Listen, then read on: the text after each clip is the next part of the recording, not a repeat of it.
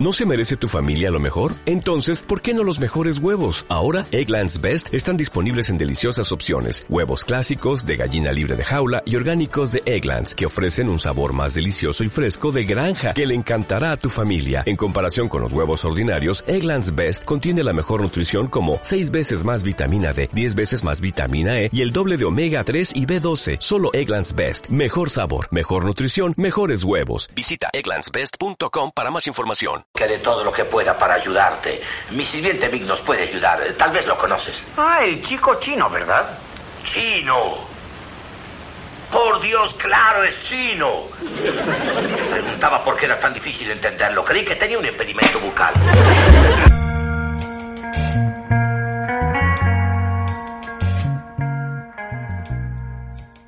Hola amigas, hola amigos, ¿cómo están? ¿Cómo les va? Esto es Era Chino, sí, mi podcast de recomendaciones, de reseñas. Mi nombre es Guillermo Hernández, por si no lo saben.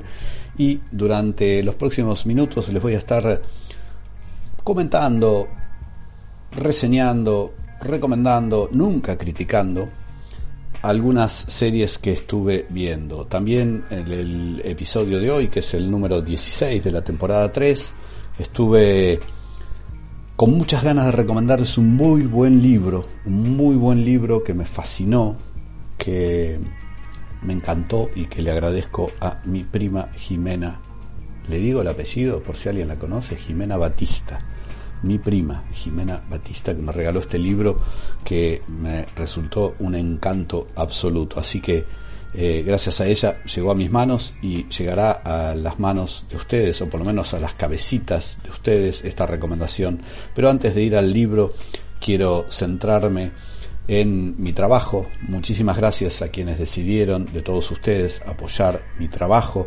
Ya saben, estoy haciendo dos podcasts, uno que se llama Era Chino, y a partir de septiembre, todas las semanas, estoy haciendo un Era Chino Plus, que es un podcast especial para quienes han decidido apoyar mi trabajo periodístico, mi trabajo profesional. Así que muchas gracias a quienes así lo hacen. ¿Cómo se hace? Se preguntarán. Bueno, van a guillermohernandez.com.ar y ahí tienen las posibilidades de apoyo. Así que gracias por escuchar Era Chino, por supuesto. Este Era Chino es absolutamente gratuito para todos ustedes. Y muchas gracias a quienes decidieron apoyar mis tareas. Vamos directamente con las recomendaciones. Me he convertido, me he convertido esta semana en un house organ de Netflix. La verdad que subieron un montón de cosas nuevas y todo lo que piqué y miré, me enganché y las seguí viendo estoy como muy fascinado. Así que todo para recomendar de Netflix. No me odien los que no tienen Netflix, pero bueno, es así. Eh, salió así salió así. Eh, me, bombardearon con, con, material y tuve la suerte de poder picarlo, verlo y ya les digo, engancharme con todos. Así que estoy viendo cuatro o cinco series nuevas que paso ya mismo a reseñarles. Una de ellas tiene un título que jamás se me hubiera ocurrido verla. Pensé que era una pelotudez, hasta pensé honestamente que es puro prejuicio, ¿eh? que era mexicana o algo así y no me dio muchas ganas de verla. No porque sea mala la producción mexicana, sino que hay cosas buenísimas que disfruto muchísimo, pero a veces entre inglesa, nórdica, francesa, estadounidense, frente a México me ganan esos otros países que me gusta, me gusta mucho más su producción pero de todas maneras no fue así, no era latina, sino que Nuevo Sabor a Cereza es una miniserie de Estados Unidos, son ocho episodios de 45 minutos, 50 más o menos. El creador es un tipo que se llama Nick Antosca. Acuérdense de ese nombre. Nick Antosca es el que hizo The Act, la serie The Act. Eh, me parece un tipo que lo vamos a escuchar muchísimo porque está revolucionando con sus ideas y con sus series.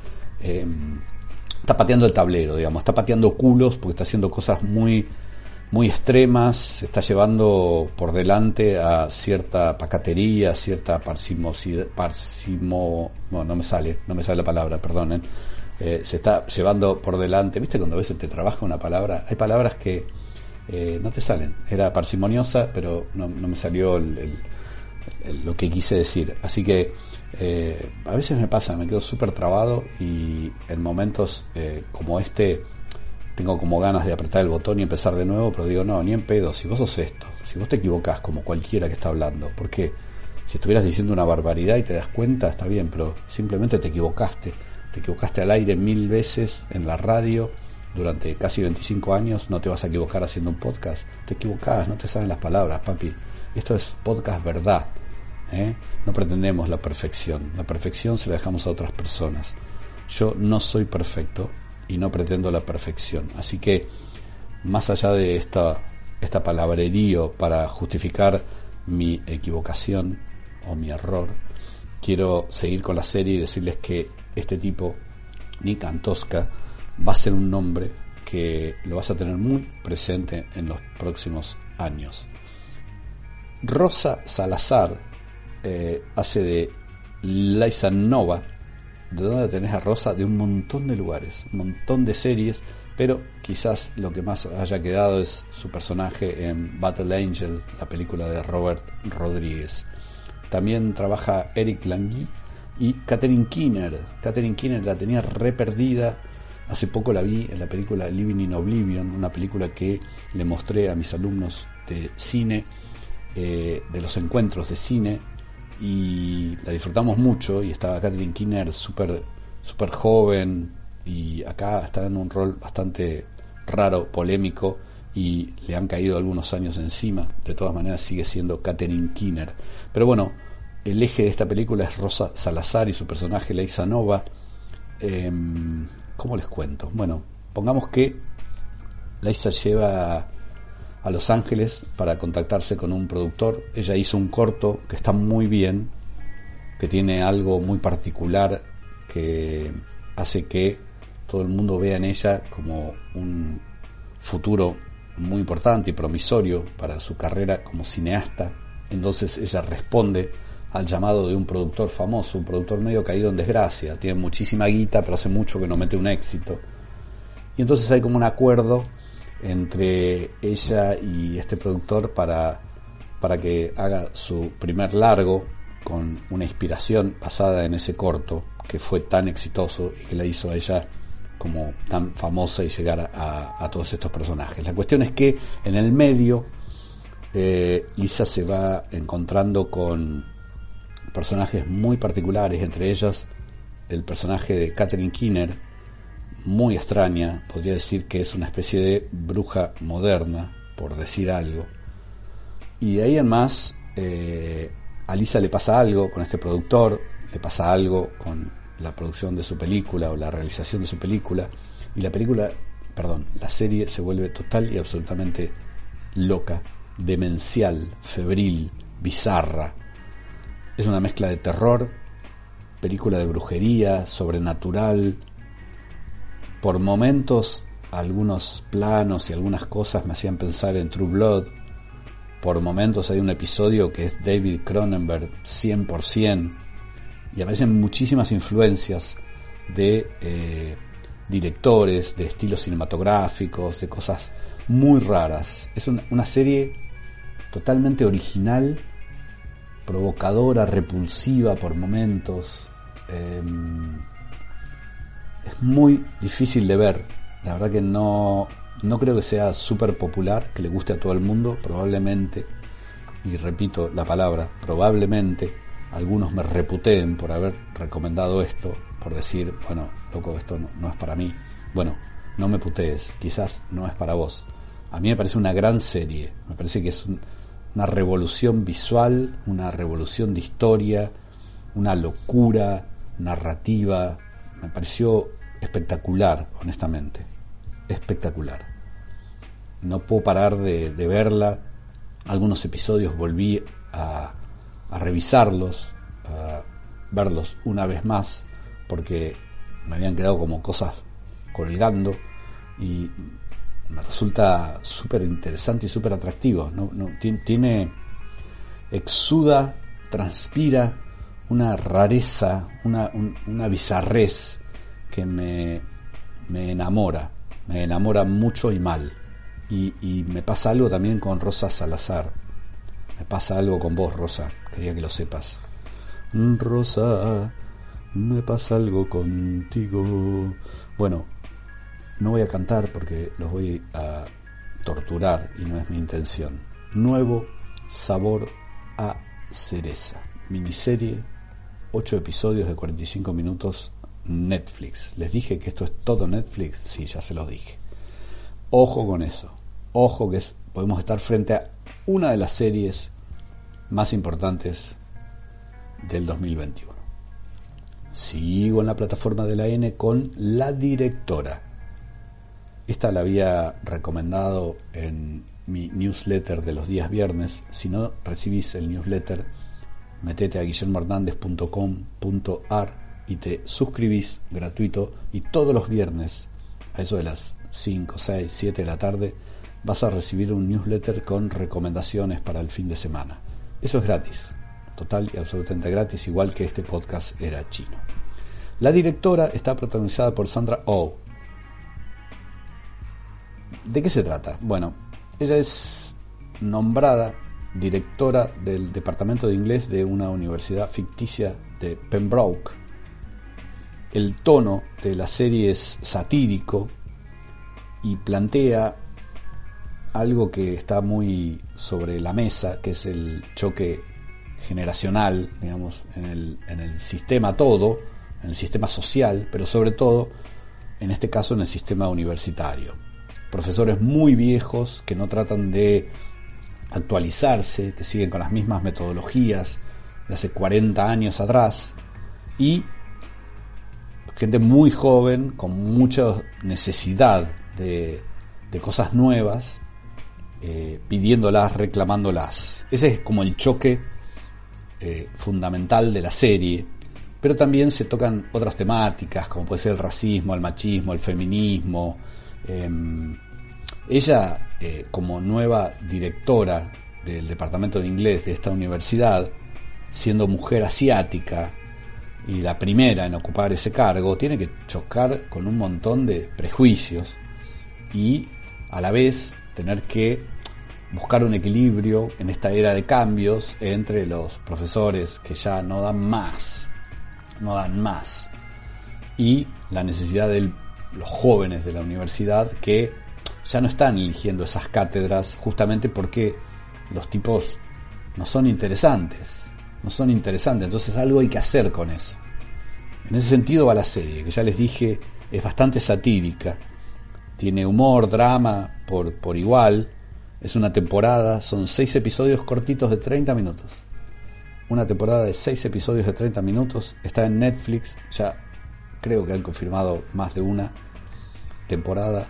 Así que la directora está muy bien para recomendar. Está en la vereda de enfrente de El Nuevo Sabor a Cereza, que es toda revolución, toda locura, todo brujería y sobrenatural. Acá es todo terrenal, todo real, y por sobre todas las cosas, insisto, haciendo hincapié en eh, el choque generacional, que es algo que para mí, para mi persona, para Guillermo Hernández, esto es súper importante, súper importante, porque, bueno, están pasando un montón de cosas laborales y todo, y de golpe veo que mi universo eh, ya no es el que era, que los espacios que yo podría ocupar los está ocupando gente que algunos considero muy capacitados y otros los considero incapacitados. Eh, aún así, eh, la edad está ganando por ser sobre la sabiduría y es una competencia bastante desventajosa para quienes, eh, como yo, tenemos algunos años más. Así que por eso este es mi refugio, por eso a veces insisto con el hecho de del apoyo a mi trabajo, porque quienes tienen posibilidad de elegir, a mi entender, eh, siguen eligiendo una especie de cliché del comentarista, del crítico y todo, y ese cliché tiene que ver también con eh, más el, formato influencer que la persona que sabe. Y en esta bolsa meto a un montón de gente de mi edad, un poquito más chico, que también le ha pasado, que dejan de ser como atractivos para los medios y tenemos que luchar generando nuestros propios espacios y nuestro propio trabajo. Por eso existe Era Chino y por eso para quienes apoyan mi trabajo hago Era Chino Plus, justamente para poder seguir eh, en carrera y para poder también eh, pelear de igual a igual con el olvido, que es lo que justamente pasa un poco en este grupo. ¿no? ¿Qué haces con esos profesores que en un momento fueron brillantes y que ahora no le interesan a esta gente? Bueno, no lo quiero emparentar directamente con mi caso, porque las escuchas de este podcast me dicen a los gritos que lo que hago sigue interesando y mucho, pero bueno, siento algún tipo de empatía con lo que sucede en la serie de la directora, porque de alguna forma eh, veo ahí eh, como una amenaza, quizás. Estoy confesando mucho, eh. pido disculpas, pero estoy reconfesional hoy y con muchas ganas de hablar y contar. Me gusta mucho la serie, me gusta mucho la directora, em, la llevo por la mitad y hasta acá me parece súper interesante. Y todo lo otro que dije sobre mí, sobre mi carrera, sobre las posibilidades, también es cierto. Pienso mucho en eso, pienso mucho en cómo será mi camino, cómo va a ser mi camino de ahora en más.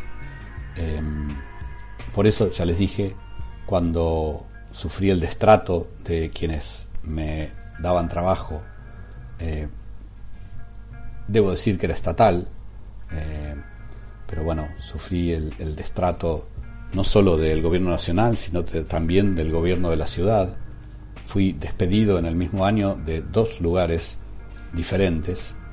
Em, uno porque llegaron y desembarcaron y, consideraron que querían poner a gente de ellos en su, en su grupo y en el otro también por desconocimiento, por ignorancia y por brutalidad.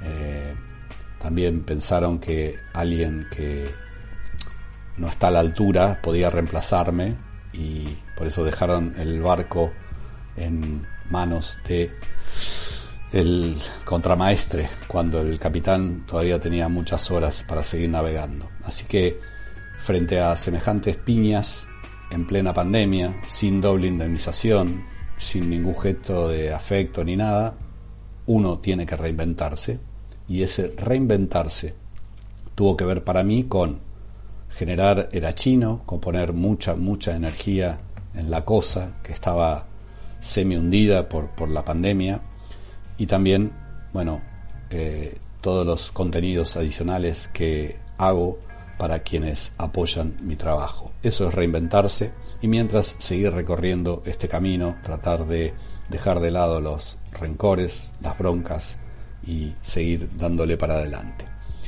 Yo soy Guillermo Hernández, ¿eh? si le quieren les digo mi DNI, pero no tengo nada que ocultar. A veces la vida te pega piñas y cuando te pega piñas tenés que seguir adelante tercera serie de Netflix, una copro entre Reino Unido y Japón, más Reino Unido que Japón, se llama Hiri Haji o Ashi, Hiri Ashi, así se pronuncia creo, en japonés, no la sé, Hiri Ashi, deber deshonor sería la traducción literal de esta serie. Es una temporada de 8 episodios, cada episodio 60 minutos. La historia se centra en un detective en Tokio que debe viajar a Londres casi de urgencia, buscando a un hermano que estaba desaparecido, que en Tokio, en Japón, tenía vínculos con la Yakuza y se sospecha, se cree que también asesinó a alguien. Es una serie policial típica o atípica que mezcla dos civilizaciones, la japonesa y la del Reino Unido, es muy, pero muy interesante estilísticamente, visualmente. Una serie bastante atrevida, valiente. Eh, me gustó, me gustó mucho, me gusta mucho. Em, es un policial diferente, distinto, pero, pero me gusta mucho. Me gusta mucho porque se van mezclando los límites en donde la mafia y la ley se juntan, se tocan, se sientan a comer en la misma mesa y deciden cosas y deciden cosas y a la vez se traicionan y bueno, me gusta mucho. Se llama Deber Deshonor o la van a encontrar como Jiri Hashi en la plataforma Netflix. Les dije que era una temporada de 8 episodios de 60 minutos. Muy buena serie. Las tres que nombré, muy buenas. Y esta cuarta, por sobre el resto. Post Mortem, serie de Noruega. Thriller, drama, vampiros, terror. Qué rara es esta serie. Otra que tiene un tono muy extraño, muy extraño, muy experimental pero me encantó. Tiene algo de comedia también. Es una temporada de seis episodios de una hora cada uno, post-mortem. Muy buen guion, pero muy buen guion. Tiene un humor negrísimo, súper negro. A mí me funcionó muy bien. Em, al principio me parecía que iba a estar frente a algo parecido a Six Feet Under. Algo de eso tiene. Comienza con una chica muerta que es hija y hermana de los dueños de una funeraria, por eso decía que Sid Thunder estaba muy presente, y cuando le van a hacer la autopsia, esta chica muerta durante horas y horas se despierta, como si nada hubiera pasado, la internan y ahí además empieza toda esta historia, ¿qué le pasó? ¿Por qué estuvo muerta tanto tiempo? ¿Por qué se despierta? Dije vampiros al principio, vampiros, dije terror, humor, comedia. Muy buen guion, muy buena historia. Ojo con todos los países ahí del norte de Europa que están haciendo un material frío de cagarse, pero maravilloso y recaliente de contenido. Muy buena post-mortem, la serie noruega, también de Netflix. Repasito de las cuatro rápido, ¿eh? Postmortem. Deber Deshonor. Chirihachi es el nombre en japonés. La directora y nuevo sabor a cereza. Muy variado, muy loco y muy raro todo el material que estuve viendo en Netflix. Les hablé al principio de este podcast de un libro, un libro que quería comentarles. Se trata del el libro Jugador, así se llama, Jugador, no el jugador, se llama Jugador, de Alexander Baron. Em, el protagonista de este libro, Harry Boy Bass, es un tipo que apuesta a todo, que no, no puede tener nada en su vida, todo tiene que ver con el azar. Em, personaje muy particular, extraño, retraído si querés, vive en un edificio al cual se muda una familia, una familia con aspiraciones sociales, una familia que, digamos, se quiere tirar un pedo más grande que el culo, según decía mi abuelo. Perdón la expresión, pero es cuando alguien quiere aspirar a hacer algo que todavía no sos o no sé si vas a hacer. Esa familia tiene un hijo, se llama Gregory. Y este Gregory establece un vínculo con Harry Boy Boss y de ahí en adelante empieza toda una escalada de locura, de humor, de diversión y de drama increíble. Un libro que te lo lees en una o dos noches. Lo editó en Argentina La Bestia Equilátera. La Bestia Equilátera. Es una editorial que tiene cosas maravillosas. Y los personajes de este libro, Jugador de Alexander Baron, son increíbles. Se escribe varón, pero con B larga. Alexander Baron. Jugador, la bestia equilátera. Léanlo sin, sin nada más, vayan y cómprenlo. Yo sé que es caro, que no todo el mundo tiene guita. ¿Tienen ganas de comprar un libro? Compren este. Me lo van a agradecer. En serio lo digo, me lo van a agradecer. Como todos los podcasts de Era Chino, o casi todos, estoy tratando de despedirme con un tema que me gusta mucho y que está relacionado de alguna forma con películas. En este caso es un tema de Pretenders que es parte de la banda sonora del soundtrack de la película American Splendor. Si no la vieron, es una película que cuenta la vida de Harvey Peckard interpretado por Paul Giamatti y por el mismísimo Harvey Pekar, como los dos, Guille, no entiendo. Bueno, cuando la vean la van a entender. Es otra película que suelo dar en mis cursos de encuentros de cine y es muy apreciada, muy querida, muy divertida. Harvey Pekar era el creador o fue el creador de un cómic muy bueno que se llamaba American Splendor, en el cual contaba sus cosas diarias, sus cosas, sus miserias cotidianas, básicamente. Era un cómic underground que nunca le, le, permitió llenarse de guita, pero sí cobrar cierta notoriedad en el primero en el mundo del cómic y después en la sociedad, ya que era invitado a programas de televisión. David Letterman lo tenía alquilado y lo llevaba por lo menos una o dos veces por mes a su programa para gastarlo, para boludearlo, porque Harvey Pekar es un personaje muy raro. Pero mm, la película es buenísima. American Splendor es muy buena. Si la pueden ver, terminó siendo una recomendación de película lo que quería hacer eh, contarles de un tema. Bueno, así es la vida. Trabaja además de Paul Giamatti, Hope Davis.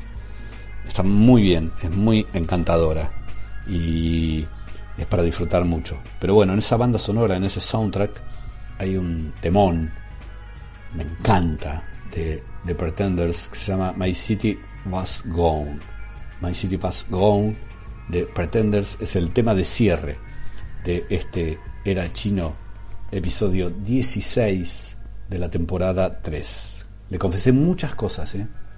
me abrí mucho, hablé por demás, pero bueno, de a poco van saliendo las cosas que no se tienen que guardar las cosas que uno tiene que decir, las va diciendo donde puede, cuando puede.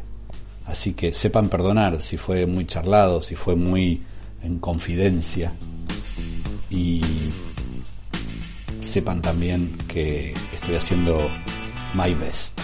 Estoy haciendo my best, lo mejor que puedo. Muy buenas recomendaciones de Netflix, todo muy bueno, muy buen libro jugador de Alexander Barron y por supuesto Pretenders. Chao, hasta la próxima. I went back to Ohio, but my city was gone. There was no train station. There was no downtown.